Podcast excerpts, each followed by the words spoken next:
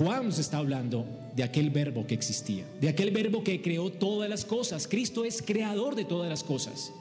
Él es el creador que se hizo hombre.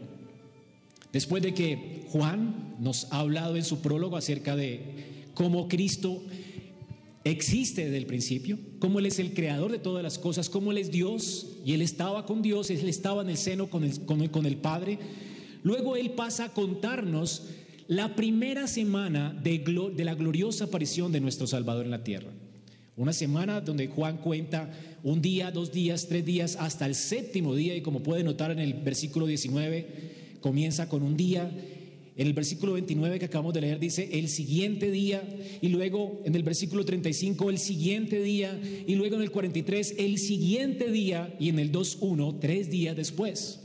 Siete días de una semana. Para Juan, esta fue la semana más gloriosa que cambió el rumbo de su existencia. Recordemos que Juan, el evangelista, era discípulo de Juan el Bautista. Él era seguidor de Juan el Bautista. Él estaba siguiendo a Juan el Bautista mientras Juan bautizaba al otro lado del Jordán en Betania, no Betania la que quedaba en Jerusalén, sino la que quedaba al otro lado del río. Allí donde había muchas aguas, Juan estaba bautizando al pueblo de Israel. Fue aquí que Juan, no el Bautista, sino Juan el Evangelista, conoció a Juan el Bautista y se hizo bautizar por él, era su seguidor. Él era su maestro. Y lo que Juan comienza a contar es lo que testifica Juan el Bautista acerca del Mesías. Después de que Juan nos cuenta quién es Cristo, del que él va a hablar, ahora nos cuenta cómo ese Cristo fue testificado primeramente por su maestro. No, no solamente era su maestro, el Bautista, también Juan el Bautista era el profeta, el último de los profetas del Antiguo Testamento y el profeta más reconocido en Israel, más honrado en Israel en su tiempo. Así que Juan presenta el testimonio de uno de los hombres más importantes de la historia de Israel en su tiempo. Era su maestro. ¿Qué es lo que dice su maestro acerca de Cristo? Su maestro, como vimos hace ocho días, dio un testimonio público y oficial a unos delegados que venían del Sanedrín, que eran levitas y sacerdotes eran de la ala de los fariseos. Ellos vinieron a preguntar a Juan quién es él y si él es el Mesías o el profeta o el, o el, eh, el Cristo, el, el que habría de venir, el que ellos esperaban, o Elías. Y Juan testifica que él no es ni Elías, que él no es ni el Mesías y que él no es el profeta, que ellos estaban esperando. Ellos tenían expectativas acerca de Cristo y Juan el Bautista testifica que todas las expectativas que ellos tenían acerca de quién es, el Mesías, Elías, él no las está cumpliendo. Él no es eso que ellos están pensando. ¿Quién es entonces Juan? ¿Cómo se presenta Juan ante el Sanedrín? Juan se presenta como un hombre vil. Y aquí resumimos entonces en el versículo 27, después de mí hay alguien que viene, que es antes que mí Decir, Juan nació primero, reconocemos eso, ¿verdad? Antes que Jesús.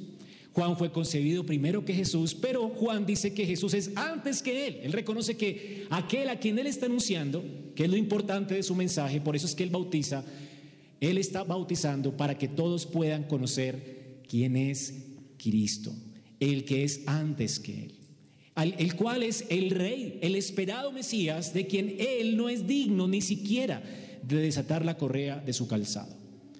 Así que Juan presenta a Cristo aquí como el rey de quien él ni el mundo es digno. El rey a quien todos han menospreciado, ese rey ha venido a su pueblo y está en medio de ellos. Y vimos cómo este primer día de esta primera semana tiene una correspondencia con la creación. De hecho, me parece demasiado coincidente, hay, mucha coincidencia entre la creación, la primera creación de Dios y la narración de esta primera semana del Mesías. No sé si Juan estaba pensando en esto, pero seguramente Juan lo colocó esos primeros días y los narra así con un propósito, y es de hacernos pensar un poco en la creación. Cristo es el comienzo de una nueva creación. Y en esta nueva creación gloriosa, o de esta nueva creación gloriosa, Él es la luz del mundo en medio de las tinieblas. Mientras que los fariseos que venían a preguntarle a Juan estaban en tinieblas, Juan está anunciando quién es la luz del mundo. Juan está anunciando que Él es la luz. Él no es el profeta, Él no es Elías, Él no es el Mesías. Él está anunciando, Él es solamente una voz. ¿Qué hace una voz? Una voz proclama algo. El mensaje es Cristo. Cristo es la esencia, el contenido de todo lo que Juan está hablando. Él es solamente una voz que clama en el desierto, que está preparando camino para el Mesías en el corazón de los hombres que están en tinieblas. Él está proclamando que la luz vino, vino al mundo. Así que esta es la correspondencia con el primer día de la creación. ¿Qué sucedió en el primer día de la creación? ¿Qué sucedía en medio de las tinieblas? Resplandeció la luz y en el segundo día de la creación, que es lo que nos corresponde hoy, veremos que hay una correspondencia también. En el segundo día de la creación tenemos que Dios crea la atmósfera terrestre. Él separa las aguas de las aguas. Esto lo tenemos en Génesis, en el segundo día de la creación. Separa las aguas de los cielos de las aguas de la tierra. Y entre las aguas y las aguas crea la atmósfera donde es posible la vida. Sin esa atmósfera no sería posible la vida humana ni la vida de ningún ser vivo. Así que Dios crea la atmósfera separando las aguas de las aguas. Y es curioso la correspondencia porque desde el versículo 29 en el siguiente día, en el segundo día, donde Cristo está manifestando su gloria, vemos que en el inicio de esta nueva creación, ahora hay una separación entre el bautismo de Juan y el bautismo de Cristo. Un bautismo que proviene de lo alto. Cristo es el que viene a bautizar en el Espíritu, mientras que Juan está bautizando con agua.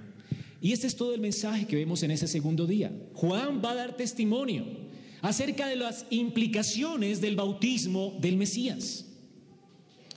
Es un bautismo diferente a su bautismo. Él hace una diferencia. Si notan aquí en el versículo 31, yo no le conocía, mas para que fuese manifestado Israel, por esto vine yo bautizando con agua. Y mira la diferencia. También Juan dio testimonio diciendo, vi al Espíritu que descendía del cielo como paloma y permaneció sobre él. Y yo no le conocía, pero el que me envió a bautizar con agua, miren la diferencia, aquel dijo, sobre quien vea descender el Espíritu que permanece sobre él, este es el que bautiza con el Espíritu Santo. ¿Ven la diferencia? Hay una separación entre el agua del bautismo y el Espíritu que desciende del cielo como agua para limpiar el pecado de los hombres o para aplicar el Evangelio a nuestras vidas. Así que vemos que hay una diferencia entre el bautismo de Jesús y el bautismo de Cristo. Y vamos a ver en esta mañana entonces de qué se trata o el contenido del testimonio de Juan por el bautismo de Jesús y las implicaciones del testimonio de Juan es lo que sucede en el segundo día de esta gloriosa aparición del Mesías entre su pueblo. Entonces veremos en primer lugar la fuente del testimonio de Juan y en segundo lugar veremos las implicaciones del testimonio de Juan. Juan está testificando que en el bautismo le fue revelado a él quién es el Mesías. Aquí vemos entonces cuál es la fuente de su testimonio. Hermanos, Juan no está dando un testimonio que él se inventó. Juan no fue que se puso de acuerdo con Jesús acerca de lo que él iba a decir de Jesús. Juan dice aquí, él no conocía a Jesús. Tal vez no lo había tratado en persona, es posible. Pero también hay un conocimiento que él no conocía si no fuera por la revelación que le fue dada. Así que el testimonio que Juan nos está dando, que Juan el Bautista nos está dando, es un testimonio que le fue dado del cielo. Esta es la fuente del testimonio. Noten lo que dice el versículo 31. Y yo, yo no le conocía. ¿Notan allí? Versículo 31. Yo no le conocía. Juan dice, yo no conocía a Jesús. Y en el versículo 33 repite lo mismo. Yo no le conocía. ¿Por qué el énfasis? El énfasis es que la fuente de su testimonio no es su mera observación, sino fue la revelación de Dios. Hermanos, ¿cuánta gente vio a Jesús y no se dieron cuenta quién estaba delante de ellos? Cuando el Señor le preguntó a los discípulos, ¿quién dice la gente que soy yo? La gente que pensaba de Jesús. Es un profeta, es un maestro de moral. La gente que piensa hoy de Jesús, hermanos. No creerías que Jesús es Dios con nosotros. No creerías que Dios se hizo carne si no fuera revelado del Espíritu Santo. Fue lo que Dios le dice a Pedro. ¿Se acuerdan cuando Cristo le dijo a Pedro, eh, con la respuesta de Pedro, eres el Cristo, el Hijo del Dios viviente? ¿Qué le dijo el Señor? No te lo ha revelado sangre ni carne, sino quién? Mi Padre que está en los cielos. Hermanos, podemos conocer que Cristo es Dios hecho carne solamente por el Espíritu de Dios que hace que esto sea manifestado en nuestras vidas. Él es el que abre nuestros corazones para que podamos apreciar la luz. Un ciego, a un ciego le pueden decir que hay sol, pero él no necesariamente ve el sol. Él puede disfrutar del sol, puede calentarse con el sol, pero no necesariamente puede reconocer su existencia porque la ve. Asimismo, un hombre puede disfrutar de las bendiciones de Cristo, porque en algún sentido todo el mundo disfruta de las bendiciones de Cristo para este mundo, pero no puede reconocer en Cristo a su Salvador a causa de su ceguera espiritual. Así como un ciego no puede ver, a menos que Dios abra nuestros ojos, no le podemos conocer. Juan conoció quién es Cristo a causa de una revelación. La fuente del testimonio de Juan, ¿quién es? Dios mismo. Así que Juan está testificando de algo que, que, le fue revelado por Dios el Padre. Y Juan deja esto muy claro. Él no pudo haber conocido al Hijo de Dios sin la intervención de Dios. Su testimonio entonces es una clara manifestación de la revelación de Dios. Jesús era un hombre perfecto. Si tú hubieses visto a Cristo caminar en medio tuyo en este lugar, hubiera pasado inadvertido. Es como uno de nosotros. En el rostro de Jesús no había nada especial. Era un humano como tú y como yo. Era un humano ordinario. Se vestía de manera ordinaria, como uno de los campesinos de su tiempo. Cuando la gente estaba alabándolo, mientras él entraba por las puertas de Jerusalén. Todos decían, pero ¿quién es este? Él no tenía el atuendo de un sacerdote, él tenía el atuendo de un campesino. Su ropa era la ropa sin costura de cualquier campesino de su tiempo. Él era uno del pueblo, era uno más del pueblo. Así que durante 30 años Jesús pasa desapercibido. Era el primo de Juan. Juan obviamente entendió por el Espíritu Santo que le fue dado desde su nacimiento que Cristo iba a ser el Mesías. Juan entiende cuando viene Jesús a ser bautizado por él, por la revelación del Espíritu, que ese hijo es el Mesías, el hijo de David, quien vendría a reinar sobre su pueblo. De hecho, él le dice, yo no soy digno de bautizarte, tú tienes que bautizarme a mí. Juan entiende esto, pero le fue revelado por el Espíritu Santo. Ahora, Juan no solamente entiende que Cristo es el Mesías, que es el hijo de David, que es, según la carne, hijo de José y de María, es decir, hijo de María, según la carne, hijo político de José, por eso es heredero, según el linaje de David, al trono de Israel. Juan entiende a quién está él bautizando. Pero lo que ahora Juan se le revela en el bautismo de Jesús, ¿qué es?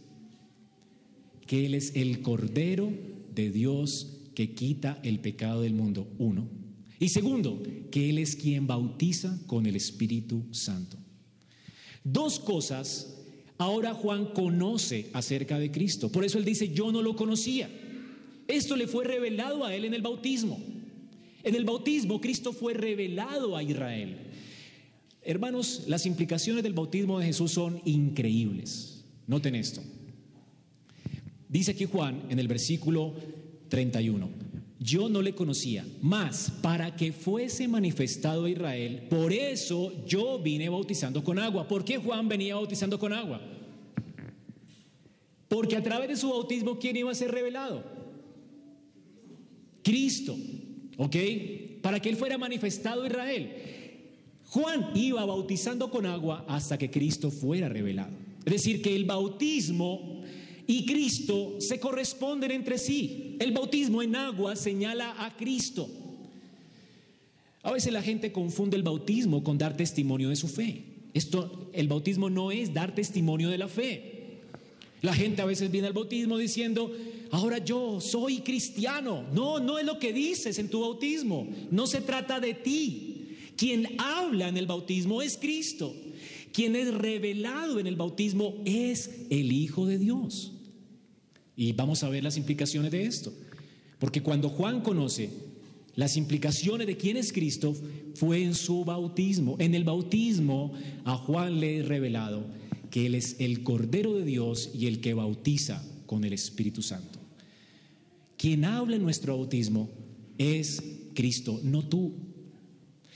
Claro, el bautismo está acompañado a veces de una profesión pública de fe, como los primeros bautismos de la iglesia. Estos adultos venían a bautizarse y proclamaban su fe en el Mesías que venía.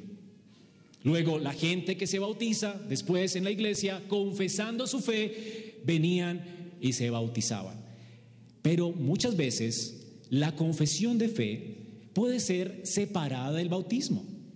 Esto sucedía con la señal de la circuncisión. La circuncisión era aplicada a un bebé y luego venía a los 12 años su confesión pública de fe, porque el bautismo y la confesión de, pública de fe no son lo mismo. En la circuncisión Dios está señalando a Cristo. El niño no confiesa nada. En la circuncisión simplemente se le está indicando al niño quién es el que lo ha apartado y qué es lo que Dios puede hacer en él. Así que es lo mismo que indica el bautismo. Nosotros creemos que el bautismo no es la confesión de fe por la escritura. Juan dice que en el bautismo es Cristo el que es revelado, es Dios quien habla en el bautismo de Jesús. Este es mi Hijo amado en quien tengo complacencia. Cristo no habla en el bautismo. Es Dios quien le indica a la gente por su voz, el Padre habla, y por su Espíritu quien desciende a los ojos de todo el mundo, quién es Cristo el Cordero de Dios que quita el pecado del mundo, el que bautiza con el Espíritu Santo.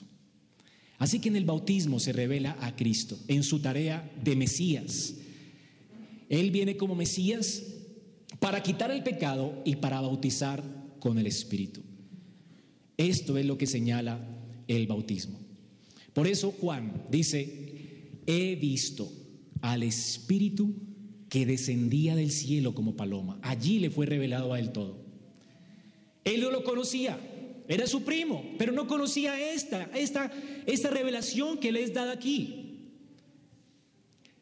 He visto algo, el Espíritu que descendía del cielo, como me fue dicho. Yo no le conocía, pero cuando alguien que es el Padre me envió a bautizar en agua, me dijo que aquel a quien yo vea que el Espíritu desciende, y además no es la primera vez que les, o sea, en, en el bautismo de Cristo no es que el Espíritu de Dios vino sobre Cristo, porque dice, Dice, aquel en quien veas el Espíritu descender y, en, quien el Espíritu permanece sobre él. O sea, el Espíritu ya estaba en Cristo, solamente se manifestó públicamente para indicar quién es Cristo. Dice, este es el que bautiza con el Espíritu Santo. Por lo tanto, Él es el Cordero de Dios que quita el pecado del mundo. Así que ya vimos la fuente de la, del testimonio de Juan. Juan oyó una voz del cielo mientras Jesús era bautizado. ¿Cuál fue la voz? La del Padre. ¿Qué dijo?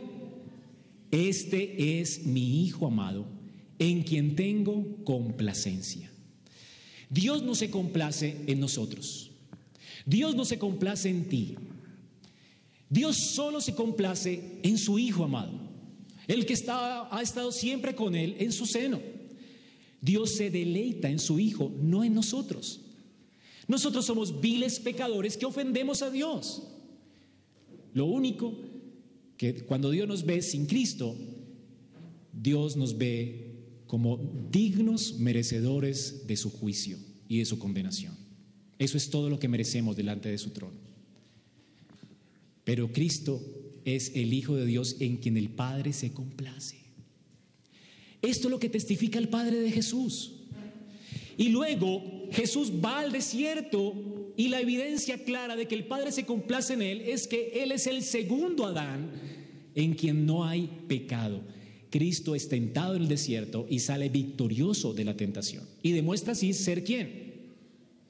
El Hijo en quien el Padre tiene complacencia. Jesús regresa de su bautismo y Juan le ve venir en el segundo día y ¿qué dice? he aquí, Él es el Cordero de Dios que quita el pecado del mundo, porque Cristo ya está, ya, ya ha comenzado su obra de vicario o representante al ser tentado en el desierto y al vencer la tentación en el desierto. Él es nuestro representante federal. En Adán todos hemos pecado porque Él pecó y en Cristo todos somos santos porque Cristo nunca pecó. Él es un sustituto perfecto. Él es alguien, un cordero obediente, sin mancha, sin contaminación, sin defecto. Este es nuestro Señor. Así que esto es lo que escuchó Juan del Padre. Este es el Hijo de Dios, mi Hijo amado, en quien tengo complacencia. Y luego el Espíritu Santo lo vio descender, el Espíritu que ya permanecía en Cristo, lo estaba ungiendo y preparándolo para su oficio como sacerdote, como rey y como profeta. El Señor recibió el Espíritu sin medida y él tenía el Espíritu sin medida. Y esto fue a causa de nosotros, dice Juan Carlos Ray, que el Espíritu no descendió a causa de Cristo. El Espíritu descendió visiblemente no por él, porque él ya lo tenía. Porque el Espíritu nunca se separaba ni del Espíritu Santo, ni del Padre, ni del Hijo. La Trinidad es inseparable. Sino el Espíritu se hizo visible y descendió a causa de nosotros, para que supiéramos quién es aquel quien vino a redimirnos de nuestros pecados. Quien fue a la cruz no fue alguien pecador, fue alguien santo. Quien fue a la cruz fue alguien de quien el Padre dijo, este es mi Hijo amado en quien tengo complacencia. Quien fue a la cruz fue alguien que estaba lleno sin medida del Espíritu de Dios. Por eso es el que puede repartir el Espíritu de Dios después de su resurrección.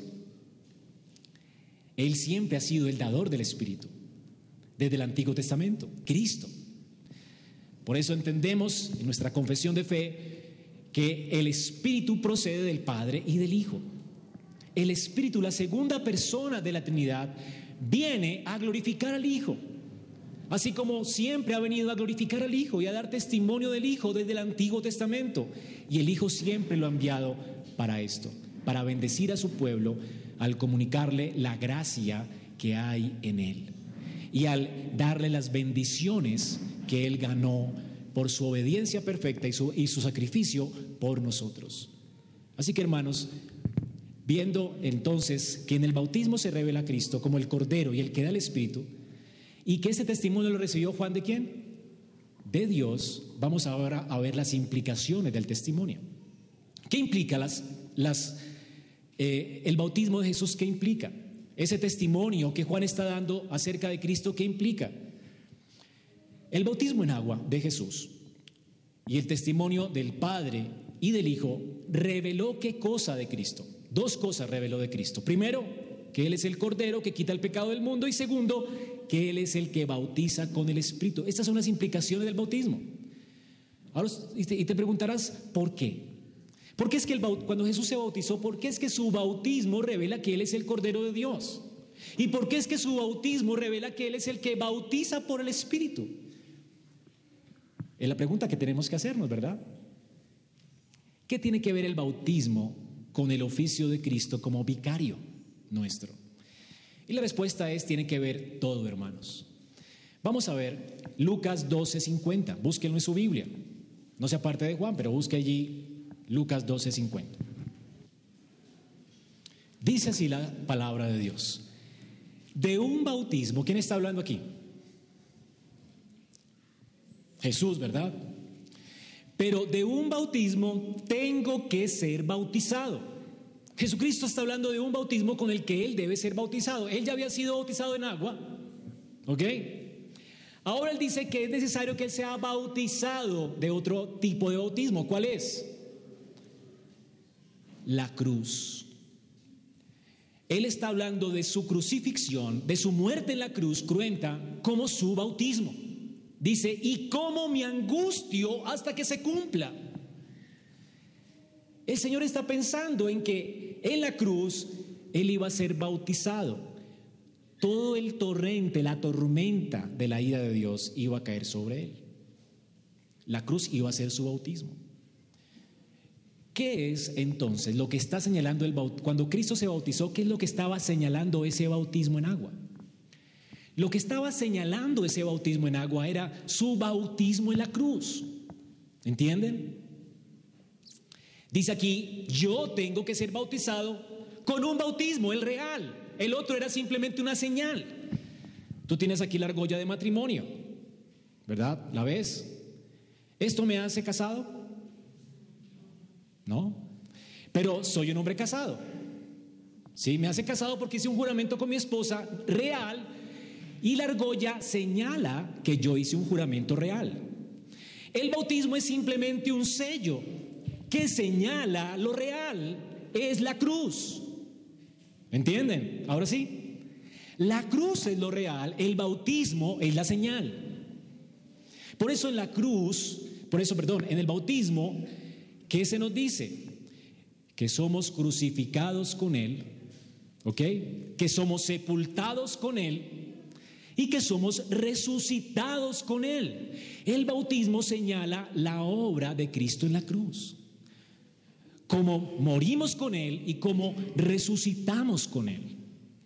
El bautismo está señalando a la cruz. ¿Notan cómo en el bautismo quién habla? ¿De quién habla el bautismo? ¿De quién testifica el bautismo? De Cristo y su obra por nosotros en la cruz como nuestro sustituto. Así que lo real es la cruz, la señal es el bautismo. Dios explicó esto cuando dijo, este es mi Hijo amado, en quien tengo complacencia. Es decir, Él es el segundo Adán que obedece por ustedes y que va a morir por ustedes. La única razón por la cual Cristo murió en la cruz fue por nuestros pecados. Él no merecía esa muerte. ¿Entienden? Ahora sí. ¿De qué se trata su bautismo? En el bautismo Él estaba señalando lo que Él vendría a hacer por nosotros. En el bautismo Él se identifica con su pueblo. Nuestra necesidad de ser limpios, Él la cumple perfectamente porque Él es limpio, el Cordero limpio y sin mancha que va a morir en la cruz, ese es su bautismo, por nuestros pecados y que resucitará para nuestra bendición. Así que el bautismo está señalando estas dos cosas, al Cordero y al que bautiza, muerte y resurrección. No puede Cristo bautizar si no hubiese muerto. Las bendiciones que tú recibes hoy a causa de la obra de Cristo, las recibes a causa de la obra de Cristo en la cruz. Si Él no muere, tú no eres bendito. Era necesaria la muerte de la cruz. Si el pueblo de Dios puede disfrutar de las bendiciones de Dios, y si el pueblo de Israel pudo disfrutar de las bendiciones de Dios en el Antiguo Testamento, la muerte de Cristo se hizo necesaria. Porque la pregunta es, ¿dónde queda la justicia? Porque todos somos pecadores. ¿Dónde queda la justicia? Dios decidió pues hacer justicia en Cristo para que en su resurrección pudiésemos disfrutar de las bendiciones que Él gana y tiene sin medida para nosotros por su Espíritu. Así que hermanos, este es el testimonio que el Padre da, este es mi Hijo amado y este es el testimonio que el Espíritu da. El Espíritu está señalándolo a Él como el Cordero. Él estaba ungiéndolo para cumplir con su bautismo en la cruz. De esto se trata el bautismo de Cristo. Fue su ordenación al ministerio de vicario de sacerdote. Él iba a ser nuestro sumo sacerdote. Él iba a ser la ofrenda por nuestros pecados. Así que el bautismo es su ordenación para este ministerio. Y el bautismo de él en agua señala su bautismo. Es decir, él tenía las insignias, el Espíritu de Dios sin medida sobre él. Y esto se hace visible para los hombres, para que entendamos quién es Él y coloquemos nuestra confianza solo en Él, no en nosotros. Hermanos, esto está escrito aquí para tu bendición, para tu beneficio, para que apartes de ti los ojos y los pongas en Cristo, el autor y consumador de la fe. Entonces la Biblia nos habla del bautismo y nos indica que hay dos señales en el Antiguo Testamento que son relativas o más bien corresponden con el bautismo. Estas dos señales son el diluvio y la Pascua. Así que si tú lees el Nuevo Testamento, el Nuevo Testamento compara el diluvio y la Pascua con nuestro bautismo en agua. ¿Cómo se relaciona el diluvio y la Pascua con nuestro bautismo en agua? ¿Qué sucedió en el diluvio y en la Pascua? En primera de Pedro 3, del 18 al 22, dice que Cristo murió por los pecados una sola vez. El justo murió por los injustos para llevarnos a Dios, muerto en la carne, pero vivificado en espíritu. Y noten cómo lo une con el bautismo, el cual fue y predicó a los espíritus encarcelados, que en otro tiempo fueron desobedientes, cuando la presencia de Dios esperaba en los días de Noé. O sea que Cristo predicó en los días de Noé, el Espíritu de Cristo que estaba en Noé, cuando Noé estaba predicando, estaba Cristo predicando a través de él. Cuando él construía el arca, en la cual en esa arca no pocos se salvaron, es decir, ocho personas fueron salvadas a través del agua. Y mire cómo Pedro une esto al bautismo. Y correspondiendo a esto, el bautismo que ahora os salva, el bautismo en agua, se está refiriendo aquí, no quitando la sociedad de la carne, sino como una petición a Dios de una buena conciencia mediante la resurrección de Cristo, quien está a la diestra de Dios, habiendo subido al cielo después de que habían sido sometidos ángeles, autoridades y potestades. Así que Pedro está comparando aquí el sacrificio de Cristo en la cruz que nos hizo limpios y su resurrección que nos da y nos ofrece las bendiciones del pacto por el Espíritu, Él lo está comparando con el bautismo en agua. Y está llevándonos a considerar ese bautismo a la luz de lo que sucedió en Noé. ¿Qué sucedió en Noé?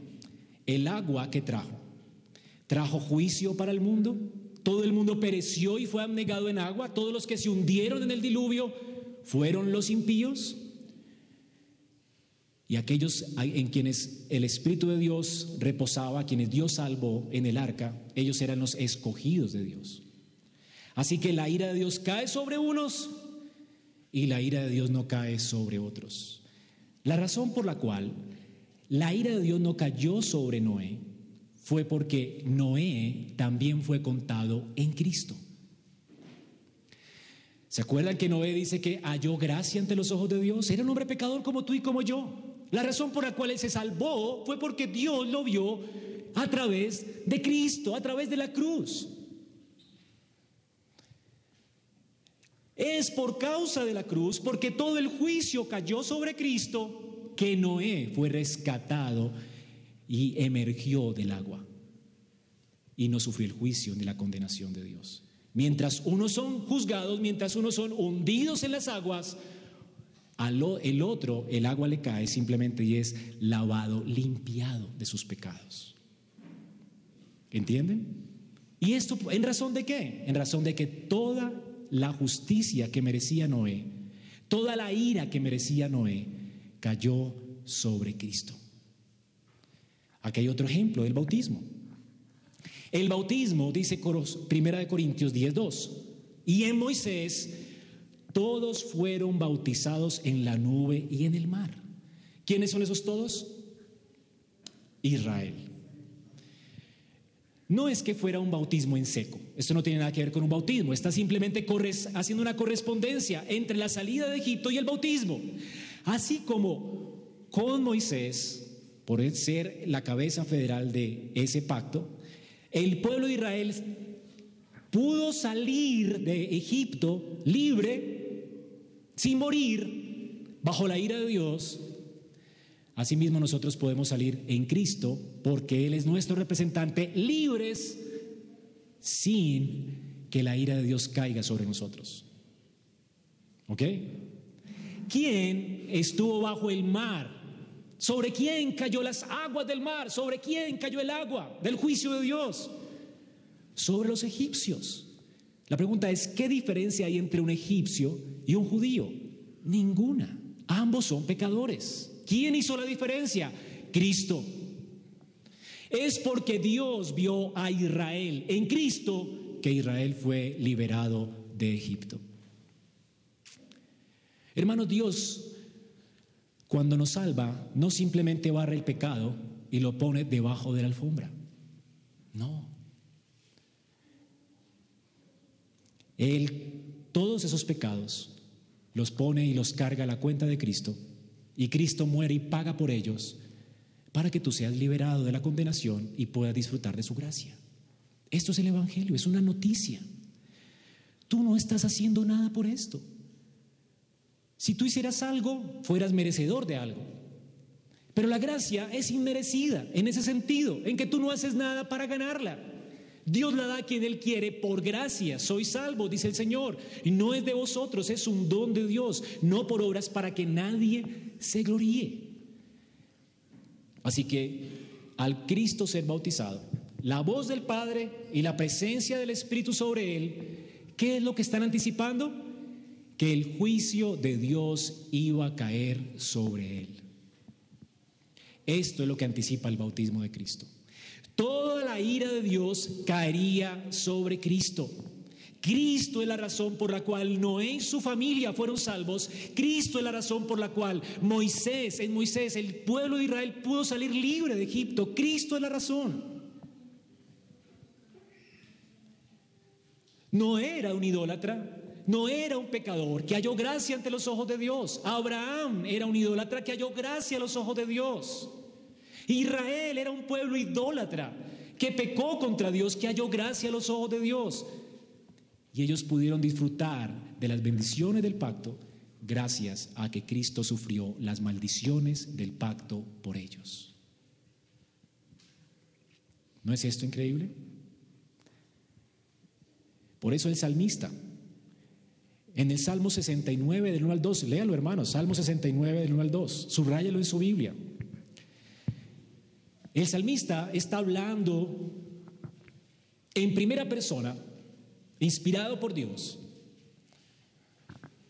Pero el salmista no es el que está hablando. Está hablando Cristo a través del salmista, anticipando su bautismo en la cruz. Miren lo que dice el Salmo 69, del 1 al 2. Sálvame, oh Dios, porque las aguas me han llegado hasta el alma. Me he hundido en el cieno profundo y no hay donde hacer pie. He llegado a lo profundo de las aguas y la corriente me abnega. ¿No es esto lo que le ocurrió al mundo en los días de Noé? Todos abnegados en agua, ¿No es acaso esto lo que le ocurrió a los egipcios en el tiempo de Moisés? Todos abnegados en agua. Hermanos, Cristo fue abnegado en agua, no por él, no porque él fuese pecador que merecía el infierno y el juicio de Dios y la condenación de Dios. Él está hablando aquí a través del salmista, como el cordero puro, sin defecto de Dios, que vino a hacer esto para quitar el pecado del mundo. Ahora, ¿qué está viendo Juan entonces mientras Jesús es bautizado? Lo que Juan está viendo es el cordero del que Isaías profetiza. Isaías 53, todo Isaías 53 habla de este cordero. Isaías por el Espíritu se anticipa a los sufrimientos de este cordero un cordero sin mancha, sin contaminación, sin defecto, apartado de los pecados, pero que sería contado con los pecadores, sería maldito por causa de su pueblo para salvar y liberar a su pueblo de la esclavitud del pecado. Esto es lo que dice Isaías en Isaías 53 del 6 al 8. Todos nosotros nos descarriamos como ovejas. Y ese nosotros es Israel. No eran un pueblo especial. Eran descarriados, nos apartamos, cada cual por su camino. ¿Qué merecían ellos por apartarse de Dios? La ira de Dios, que cayera sobre ellos, pero ¿sobre quién cayó? Pero, dice aquí, el Señor hizo que cayera sobre él la iniquidad de todos nosotros. Él fue oprimido y afligido. No abrió su boca como cordero que es llevado al matadero y como oveja ante sus trasquiladores, permaneció muda, no abrió su boca. Por opresión y juicio fue quitado. Y en cuanto a su generación, ¿quién tuvo en cuenta que él fuera cortado de la tierra de los vivientes? por la transgresión de mi pueblo, a quien correspondía la herida. ¿A quién correspondía la herida? A Israel. ¿Quién la cargó? Él. Y luego dice, Él fue herido por nuestros pecados, molido por nuestras rebeliones. Él fue cortado de los hombres. Esto es lo que significaba en Cristo, se unen la circuncisión y el bautismo. Por eso es que ya no tenemos que ser circuncidados. La circuncisión para Israel solo anunciaba que alguien sería cortado, a alguien que vendría de su descendencia sería cortado para que ellos fueran limpios. Cuando Cristo murió en la cruz, fue cortado de los hombres, apartado del rostro de Dios, gustó completamente la ira de Dios siendo alguien sin defecto. Se cumplió la circuncisión. Y también se cumple nuestro bautismo en el Nuevo Testamento. En Cristo miramos hacia atrás, a su obra realizada. En Él, nuestros pecados, Él fue cortado para que todos nuestros pecados fueran completamente quitados, limpios. Eso es lo que implica el agua. En la cruz somos limpios. Pero también en su resurrección recibimos todas sus bendiciones. Así que Él es el Cordero de Dios que quita el pecado del mundo. Esto es lo que Juan está viendo el cumplimiento de Isaías 53. Todos merecemos el castigo, pero Cristo es el Cordero de Dios, el Cordero que Dios proveyó para quitar el pecado del mundo. Cada vez que tomas un hilo de la Biblia, tienes que rastrearlo en toda la Biblia. Y la palabra cordero está en toda la escritura. Un cordero que ha sido inmolado está en toda la escritura. El primer cordero de la escritura o que implica un cordero fue el sacrificio que Dios hizo para cubrir la vergüenza de Adán y Eva. Tuvo que haber un sacrificio animal, ¿verdad? Dice que fueron vestidos con pieles. Tuvo que existir un sacrificio. Y los hombres comenzaron a sacrificar corderos que señalaban al primer cordero que Dios expió para cubrir la vergüenza de Eva y Adán. Porque Adán y Eva permanecieron con vida cuando merecían ser cortados para siempre de la presencia de Dios. A causa del sacrificio de Cristo que les fue imputado a ellos a través de esta gloriosa señal del Cordero. Ellos fueron vestidos con un Cordero. El segundo Cordero lo tenemos en Noé. Bueno, sabemos también por la escritura que Aún Job, que era en los tiempos antes de Moisés, ya sacrificaba también por sus hijos corderos. Pero Noé también sacrifica animales limpios, señalando que es a causa, que él ha sido rescatado del diluvio, ¿a causa de quién? De que la ira de Dios cayó o iba a caer sobre otro que no era él. Otro que vendría de su descendencia. Luego, la siguiente aparición de un cordero que estaba enredado en una zarza, ¿dónde le encontramos? Abraham.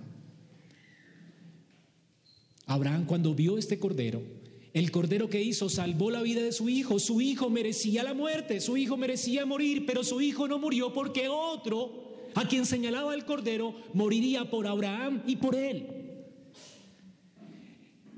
Que tu primogénito muriera era el fin para ti y para tu pueblo. El primogénito no murió, no fue el fin para Abraham, porque el primogénito de Dios, el único hijo de Dios, moriría por él. ¿No es increíble, hermanos? Él es el Cordero. Luego, en la escritura en Éxodo 29, Dios señala que cada día, todos los días, en la mañana y en las tardes, corderos tenían que ser sacrificados para Israel. De manera que Israel pudiese encontrarse con Dios en el tabernáculo. Y el Señor dice, Mateo, perdón, en Éxodo 29, versículos 42, será holocausto esos corderos, holocausto continuo por vuestras generaciones a la entrada de la tienda de reunión. Delante de Dios tienen que ser sacrificados. Dice, y yo me encontraré con vosotros para hablar allí contigo. ¿Por qué es que Israel se puede encontrar con Dios en el templo? ¿Por qué es que la presencia de Dios puede estar en el templo y el pueblo puede disfrutar de ella? Por los sacrificios continuos que señalaban al último y verdadero sacrificio, Cristo, el Cordero que quita el pecado del mundo. Todos estos corderos le señalaban a Israel su necesidad de un sustituto por sus pecados, su necesidad de justicia a causa de su maldad. Y todos señalaban que Dios haría justicia en la persona de su Hijo. Ellos serán salvos igual que nosotros, colocando su esperanza en el vicario que vendría. Tú eres salvo porque pones tu esperanza en el vicario que vino. La salvación siempre ha sido por Cristo. La escritura dice que no hay debajo del cielo otro nombre dado a los hombres en quien podamos ser salvos. El único que puede salvar pecadores es Cristo, no los animales. Por eso Dios aborrecía los sacrificios de animales cuando Israel colocaba su esperanza en ellos. No, no, no es el sacrificio al cual Dios estaba apuntando, es a su Hijo. Por eso Dios le dice al pueblo en Isaías, ¿quién les mandó a hacer sacrificios? Y ellos pudieron decir, ¿acaso no fuiste tú, Señor? Y el Señor perfectamente pudo responderle, no, no fui yo. Yo no quiero tus sacrificios. El Señor quería era la fe, la fe, la fe puesta en el único sacrificio que Él ofrecería. Esos sacrificios simplemente estaban señalando su obra, no la obra del hombre. Dios aborrecía cuando los hombres ponían su esperanza en sus ritos. Y en Isaías Dios se encarga de hacerle entender a Israel que no, Él no se agradaba de su sacrificio, no se agradaba de su ofrenda, a Él no le importan tus holocaustos. El único en quien Dios haya perfecta complacencia es en su Hijo. Ellos tenían que mirar adelante al Cordero de Dios que quita el pecado del mundo. Y esto es lo que Juan ve en el bautismo. La palabra quitar es llevárselas, llevárselo. Elimina para siempre la ira de Dios.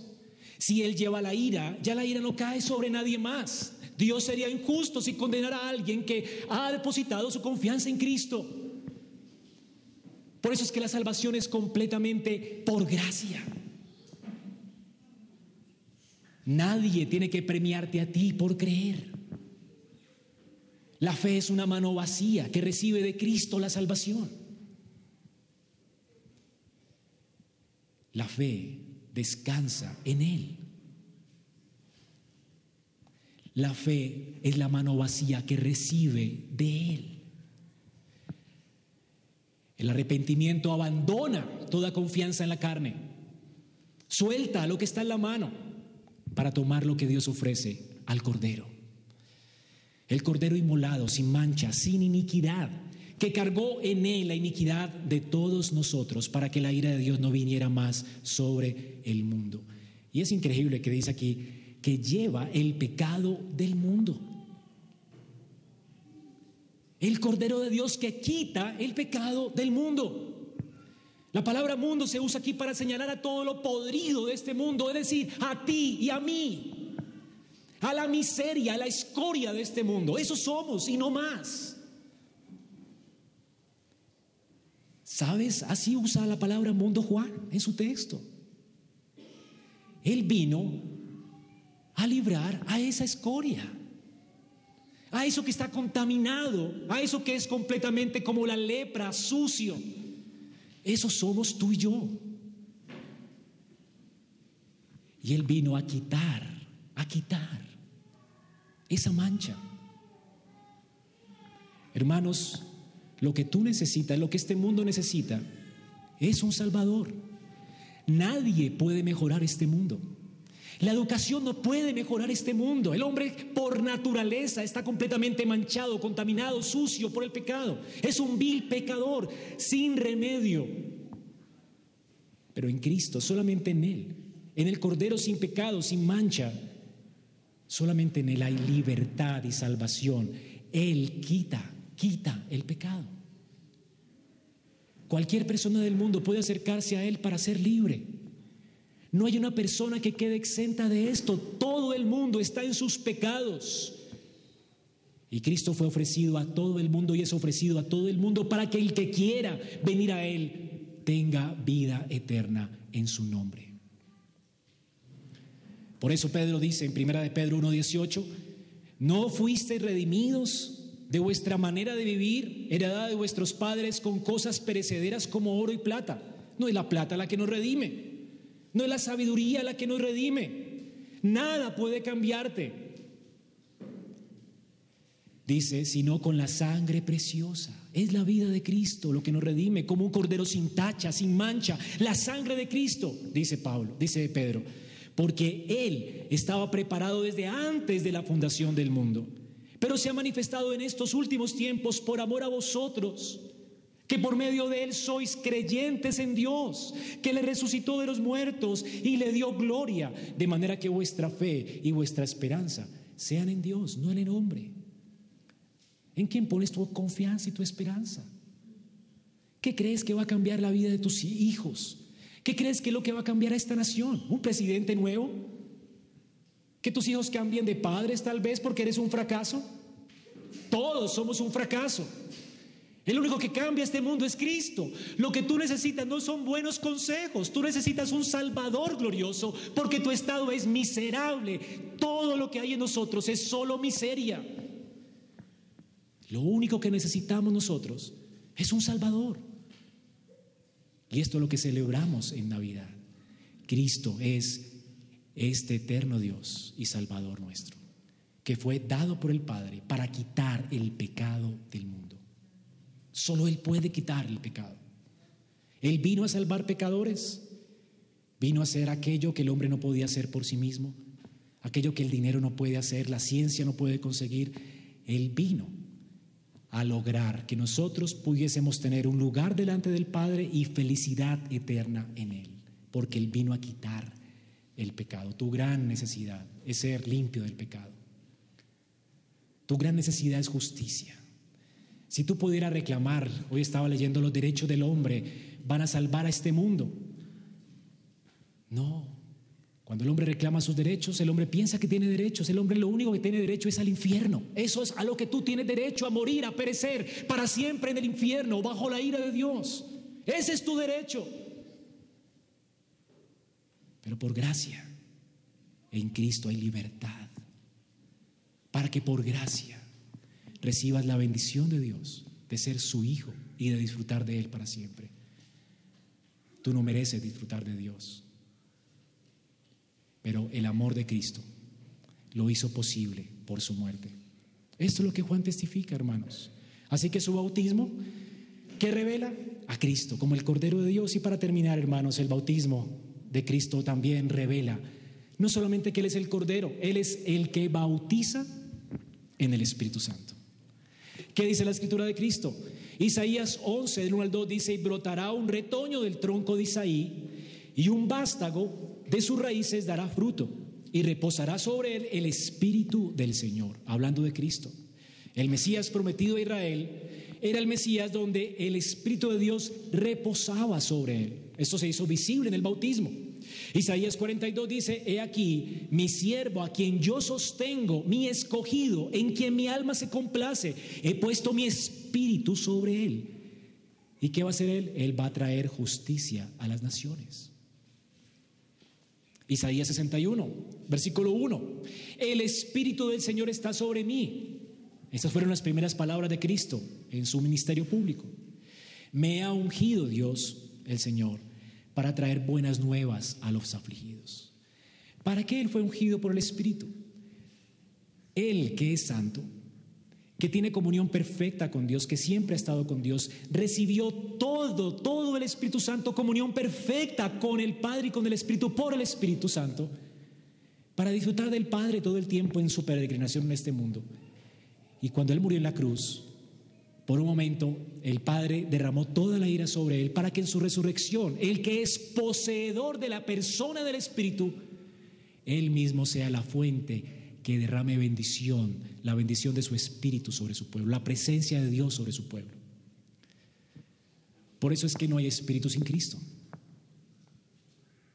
¿Entienden? Él lo ganó para nosotros. Él fue ungido con el Espíritu, Él tenía el Espíritu sin medida, Él murió por nuestros pecados para hacer posible que de Él corran ríos de agua para nosotros.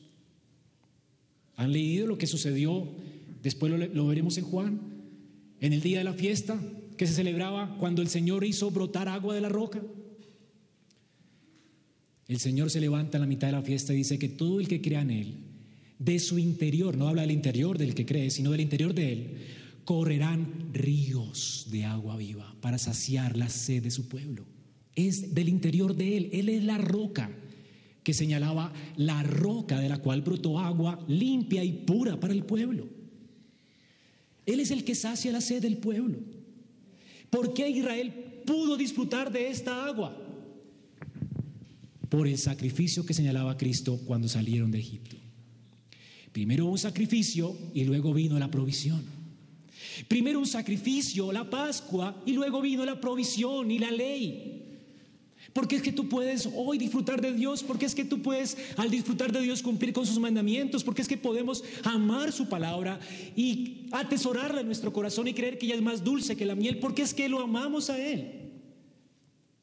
Porque Él es el sacrificio perfecto, el que tiene el espíritu sin medida y la roca de la cual brotan ríos de agua viva. Y esta es el agua viva de la que habla Ezequiel un torrente de agua, que en Ezequiel dice que con el cordel no se podía medir, ni nadie podía navegar en él. El Señor Cristo, después de su resurrección, ascensión, derramó su espíritu de manera que nosotros fuéramos llenos, invadidos, completamente invadidos de la gracia de Dios. Nadamos en ella. No hay manera de escapar de ella. Todas las bendiciones de Dios son nuestras por Él. Él las ganó y las mereció para nosotros. Dios se deleita cuando tú te deleitas en sus bendiciones. Porque para eso te salvó, para que te alegres en Él. Por eso es que una vez insistentemente y otra vez en la escritura dice, gozaos en el Señor. ¿Y por qué podemos gozarnos en Él? Dice Nehemías 8. Porque el deleite de Jehová es nuestra fortaleza. Dios ya está deleitándose en su Hijo. Así que disfruten de sus bendiciones. Disfruten de sus bendiciones. Hermanos, esta es nuestra parte en esta vida, disfrutar de Él, conocerlo a Él, porque Cristo lo mereció todo por nosotros. Así que Jesús no solo obedeció y fue a la cruz como sustituto de su pueblo, Él recibió todas las bendiciones del pacto, así como recibió todas las maldiciones del pacto en la cruz, Él recibió todas las bendiciones del pacto por causa de su obra en su resurrección fue ascendido al cielo, coronado de gloria, y ahora está sentado delante del trono de Dios para siempre, y él ha heredado el reino. Y ahora él quiere compartirlo con nosotros, con su pueblo, con los que amó desde la eternidad, con los que han puesto su confianza en él. ¿No es maravilloso esto? Esto es Navidad. Navidad es un regalo, hermanos. Cada regalo que des en Navidad, cuéntale a tus hijos. ¿Cuál es el mejor don de Dios para el hombre? Él es. Él es el regalo de Dios. Él es el Cordero de Dios. Él es el Hijo de Dios. Dice, de tal manera amó Dios al mundo que dio a su Hijo unigénito. ¿Para qué? Para que todo aquel que en Él crea no se pierda, mas tenga vida eterna. ¿No es este el mayor regalo? Si tú recibes este regalo, este regalo inmerecido es un regalo no de poco costo. Es Dios mismo quien derramó su vida por ti. Ese es el regalo. El que lo acepta podrá seguir igual, es la pregunta. Si tú has recibido este regalo, yo recuerdo un regalo de Navidad que me encantó, ¿verdad? Yo quería ya obedecer a mis papás por causa de ese regalo. Era increíble. No podía entender por qué mis papás, siendo tan pobres, me dieron esto. Pero Dios, siendo tan justo y tan rico, me dio su justicia y me la acreditó a causa de que Él aplicó su justicia en Cristo. Esto es inmerecido, es peor, es lo más glorioso, perdón. Es lo más glorioso que cualquier regalo que tú puedas recibir. Si lo tienes a Él, ¿qué te hace falta? Toda justicia quedó en la cruz y toda gracia es derramada por medio de Él para ti por el Espíritu. Así que Cristo, dice Gálatas 3, del 13 al 14, Cristo nos redimió de la maldición de la ley, habiendo él hecho, habiéndose él hecho maldición por nosotros, porque escrito está maldito es el que el colgado en un madero, a fin de que en Cristo Jesús, para eso fue colgado él, para recibir todas las maldiciones, ¿para qué? A fin de que en Cristo, en él, las bendiciones de Abraham vinieran a los gentiles. Todas las bendiciones de Abraham son nuestras a causa de su obediencia. La condición para que Abraham recibiera herencia era, anda delante de mí, sé perfecto. Abraham no lo hizo. Pero Abraham y nosotros seremos herederos de las promesas de Dios a causa de la obediencia de Cristo. Él sí fue perfecto. Por eso Abraham y nosotros heredaremos al mismo tiempo las promesas. La tierra nueva y el cielo nuevo será nuestro. Y en este cielo nuevo y en esa tierra nueva, las bendiciones de Dios fluirán como un río y la tierra será llena de la gloria de Dios como una inundación de muchas aguas. Nuestra vida rebosará de bendición y de felicidad eterna. Y esto porque Él lo mereció para nosotros. Y hoy podemos gustar algo en medio de nuestros dolores. En medio de las aflicciones presentes, en medio de las enfermedades presentes, tú puedes gustar de esto. Tú tienes a Dios contigo.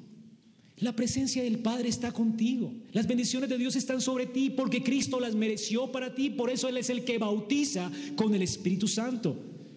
Así que hermanos, el Espíritu Santo nunca hace una obra redentora sin Cristo.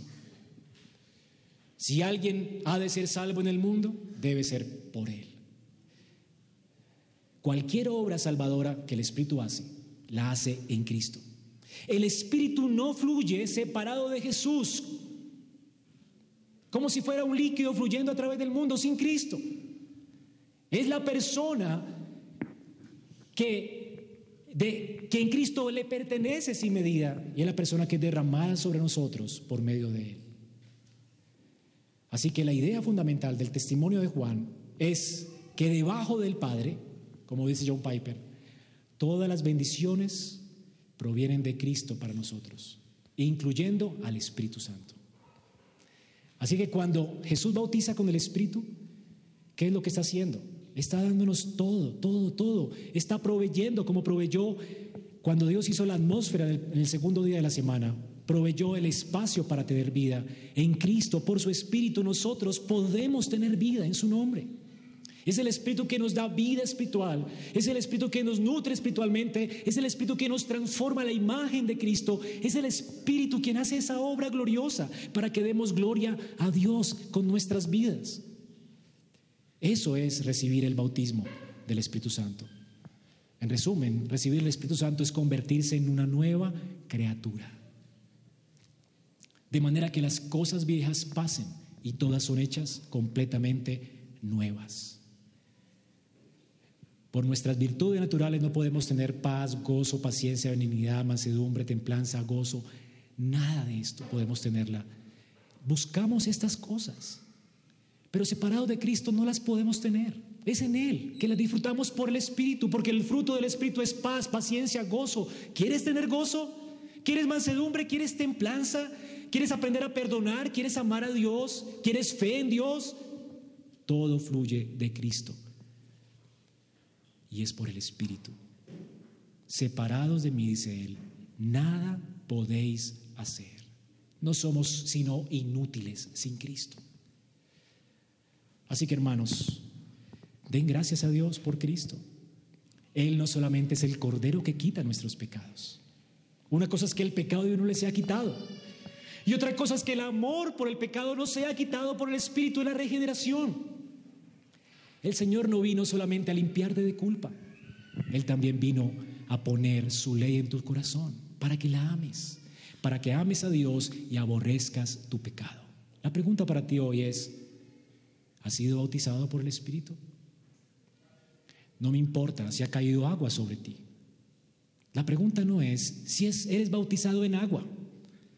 Judas fue bautizado en agua y ahora está gustando del juicio de Dios sobre él porque menospreció aquel a quien el agua señalaba. ¿Estás mirando a Cristo? ¿Estás creyendo en Él? ¿Tienes en tu conciencia paz para con Dios?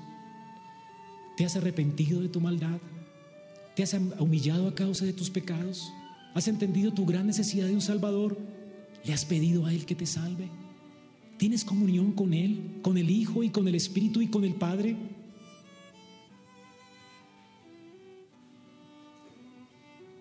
Esta, Cristo es el que nos es ofrecido del Evangelio. Hoy, hoy, hoy lo puedes tener.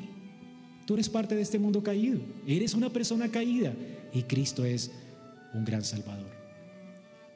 Si lo recibes, vendrán tiempos de refrigerio para ti, porque del interior de Él corren ríos de bendición para nuestras vidas. ¿La quieres? Ven a Cristo. Y hermano, si lo tienes, gózate y celebra a Cristo. De esto se trata esta reunión. Hemos venido aquí a alabarlo y a exaltarlo a Él por la gracia que hemos hallado en Él, por la justicia que hemos alcanzado en Él y por el amor del Padre que a través de Él ha sido derramado en nuestros corazones. Por eso nos amamos, por eso queremos venir aquí, juntarnos y celebrar, porque somos bautizados por el mismo Espíritu, por eso nos perdonamos, porque el Espíritu de Dios ha sido derramado por Cristo en nuestros corazones. Vamos a ponernos de pie y alabar a nuestro Dios. Esperamos que este mensaje haya sido edificante para tu vida. Si deseas este y otros mensajes, visita nuestra página en internet iglesiaraa.org. Este es un recurso producido para la Iglesia Cristiana Bíblica Raha.